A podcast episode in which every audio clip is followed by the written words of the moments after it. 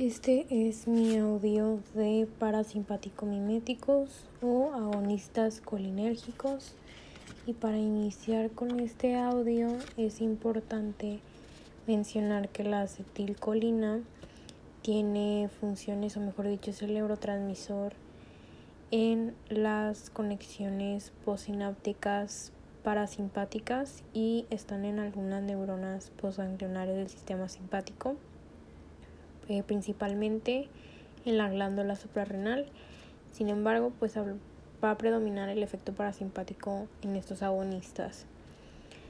Los agonistas colinérgicos tienen, eh, mejor dicho, la acetilcolina tiene acción en dos tipos de receptores, los receptores muscarínicos y los receptores nicotínicos.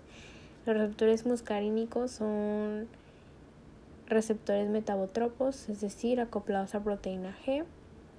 Van a tener segundos mensajeros y cada uno difiere su segundo mensajero de acuerdo al tipo de proteína que está acoplada. Los receptores muscarínicos eh, van a ser principalmente para en terminaciones posinápticas parasimpáticas y los receptores nicotínicos se van a encontrar este, en médula suprarrenal en sistema nervioso central y en las uniones neuromusculares. Hablando de los receptores muscarínicos, tenemos que los receptores muscarínicos se dividen en muscarínicos 1, muscarínicos 2, muscarínicos 3 y muscarínicos 4.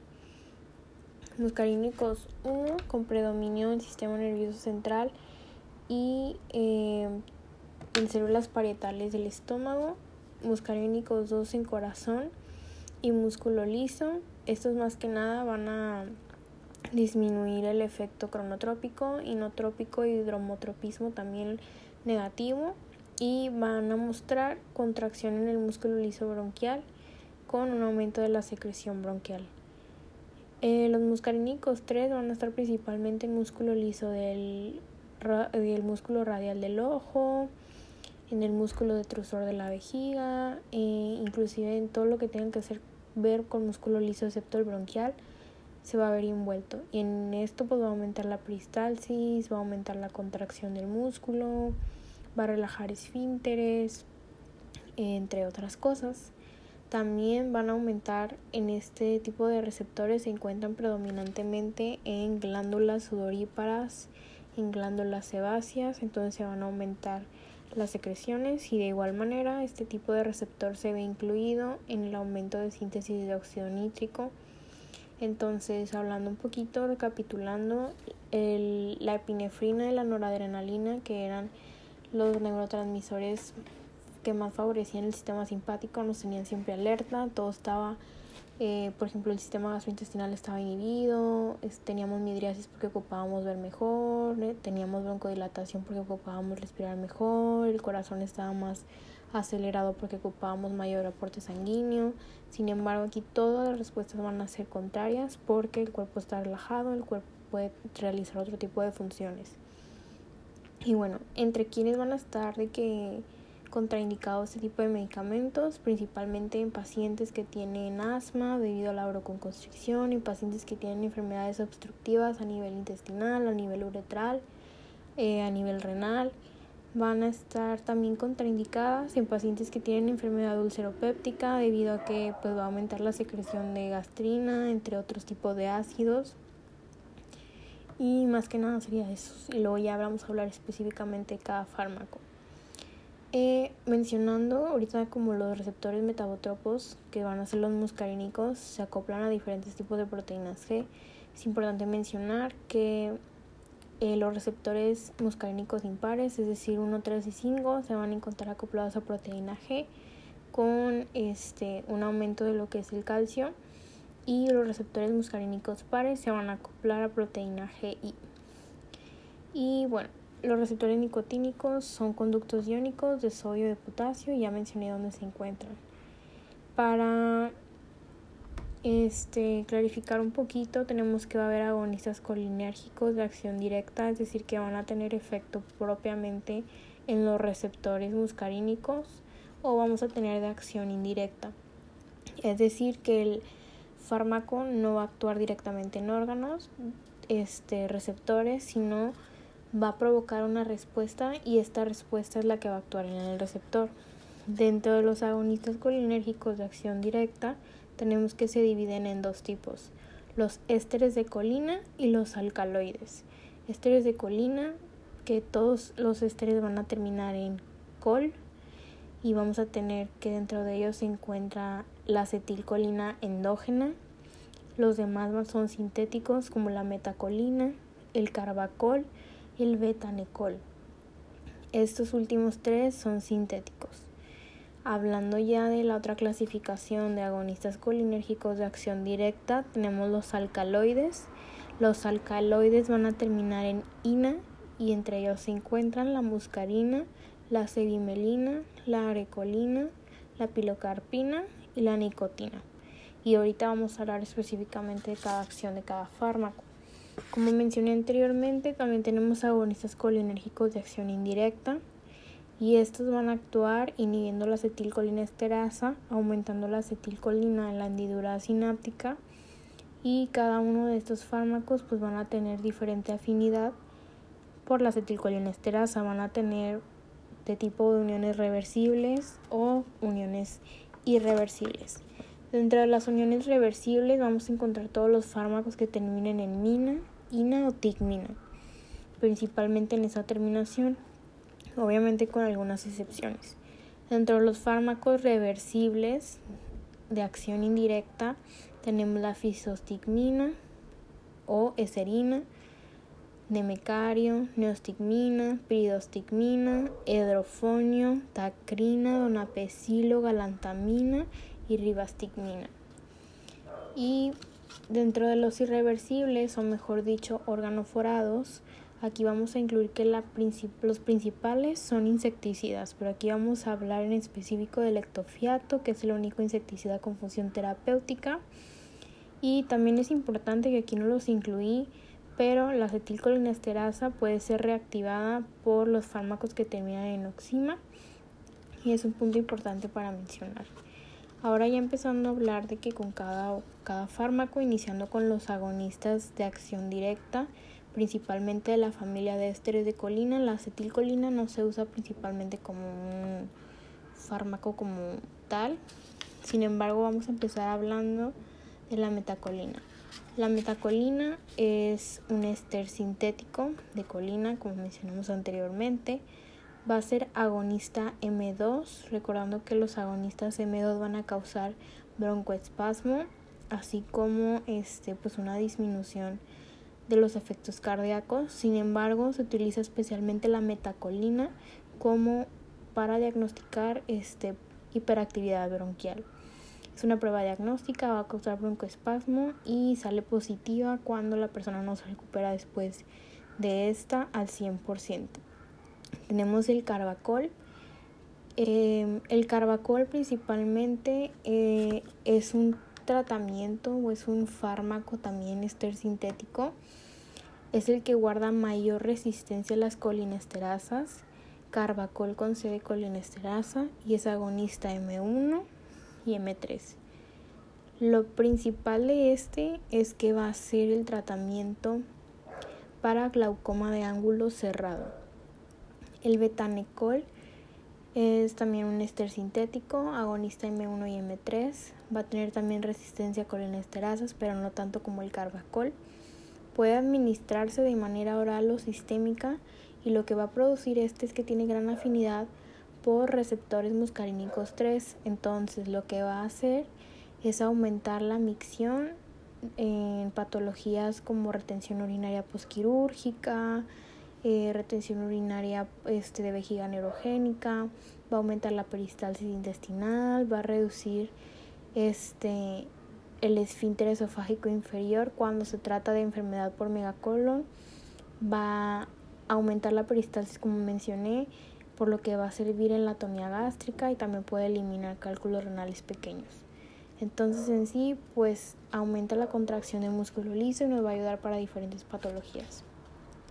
Hablando ya de los alcaloides, como mencionábamos anteriormente, estos terminan en ina. El primero es la muscarina que se va a encontrar principalmente en hongos y es un colino mimético de acción directa. La cevimelina es un alcaloide natural también.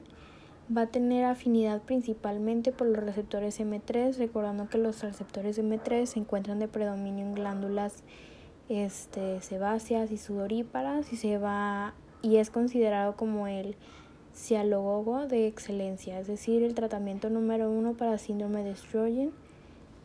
Vamos a hablar ahora de la pilocarpina. La pilocarpina también es un alcaloide natural, es una amina terciaria y recordando que todas las aminas terciarias van a cruzar la barrera mantocefálica. Y pues este principalmente se utiliza como tratamiento a la serostomía. Este, la serostomía pues es una falta de secreción de glándulas, ya este es debida por radiación y también se utiliza en el tratamiento de urgencia del glaucoma o en intoxicación por atropina. Eh, dentro de los efectos adversos de la pilocarpina puede haber un exceso de síntomas parasimpáticos, es decir, cialorrea, sudor, este, hipotensión, etc. Ahora pasando a los agonistas este, de acción indirecta, recordando que no van a actuar propiamente en receptores, sino este, van a crear una respuesta y esta respuesta es la que va a tener efecto en los receptores este, de acetilcolina. Principalmente son fármacos en contra de la acetilcolinesterasa, es decir, que van a aumentar la acetilcolina en hendidura sináptica. Tenemos de unión reversible y de unión irreversible.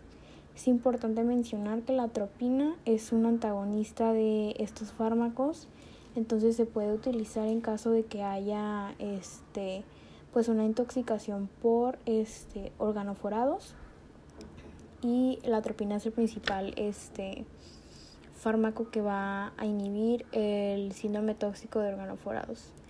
Recordando también lo que había mencionado anteriormente, los fármacos que terminan en oxima, es decir, pralidoxima y obidoxima, van a reactivar la acetilcolinesterasa.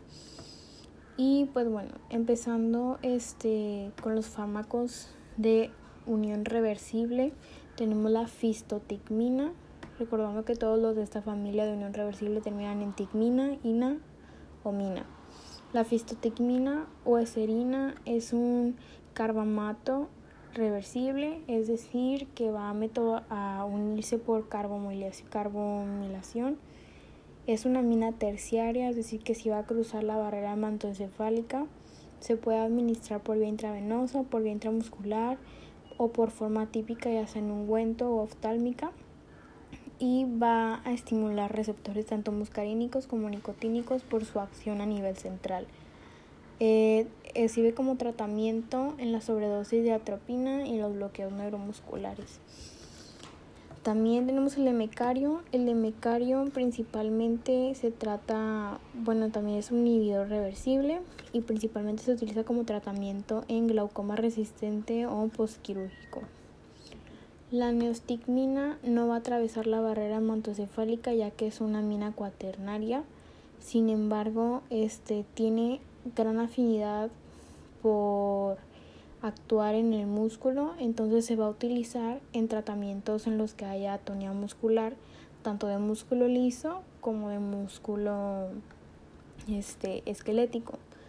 Vamos a ver que va a trabajar como este tratamiento de la tubo curarina, en el hilo paralítico, en la vejiga tónica, va a estimular el sistema gastrointestinal a nivel de secreción, a nivel de peristalsis, a nivel de esfínteres, en pacientes con acalasia, también se utiliza la neostigmina en el tratamiento de miastenia, miastenia, gravis, sintomático o indirecto. Y como mencioné, como tiene efecto a nivel de peristaltismo, eh, una de las contraindicaciones es la enfermedad obstructiva ya sea a nivel renal o a nivel intestinal, así como inflamatoria. La pirodostigmina es, también es un carbamato reversible, no va a cruzar la barrera hematoencefálica, sin embargo tiene acción prolongada, piridostigmina con P de acción prolongada y se utiliza en el tratamiento a largo plazo o a plazo prolongado, piridostigmina, plazo prolongado para la miastenia gravis y también puede servir como profilaxis con P de piridostigmina con ataques de gas. Principalmente este, va a competir con organoforados, hay gases como la serina, entre otros, que pueden este, competir pues con la acetilcolina y la piridostigmina pues se puede usar como tratamiento profiláctico. El hidrofonio se utiliza como una prueba diagnóstica para identificar miastenia gravis. El hidrofonio compite con los anticuerpos antinicotínicos y se recupera por un momento y se puede dar cuenta de cuáles son los pacientes que tienen esta enfermedad. También tenemos los fármacos tacrina, galantamina y ribastigmina. Estos últimos tres son muy lipófilos, es decir, que van a cruzar la barrera hematoencefálica, por lo que tienen acción a nivel del sistema nervioso central y su principal target va a ser el disminuir el deterioro de la enfermedad de Alzheimer, recordando que la acetilcolina es uno de los neurotransmisores que favorece más el detenimiento del deterioro de la demencia. La tacrina eh, tacrina es con T de tóxico, entonces la tacrina es un hepatotóxico muy potente. Si bien sí ayuda al Alzheimer, sin embargo, pues no es recomendado en pacientes hepatópatas debido a su toxicidad con T de tacrina. La ribastigmina, este, a diferencia de la tacrina, no es hepatotóxica, entonces es, está indicado en pacientes que tienen hepatopatías. Y el donazepilo es el tratamiento de primera elección para el Alzheimer, va a detener un poquito la demencia vascular, etc. El ectiofato, ya pasando a los este, agonistas irreversibles organoforados, este es el único veneno con función terapéutica. Este, en caso de que haya una intoxicación por este, se puede dar atropina como utilidad terapéutica. Sin embargo, este tiene gran efecto en, el tratamiento de glaucoma de ángulo abierto, pero tiene una acción muy prolongada, aproximadamente de una semana de duración. Y bueno, pues este sería todo por mi audio de parasimpático miméticos.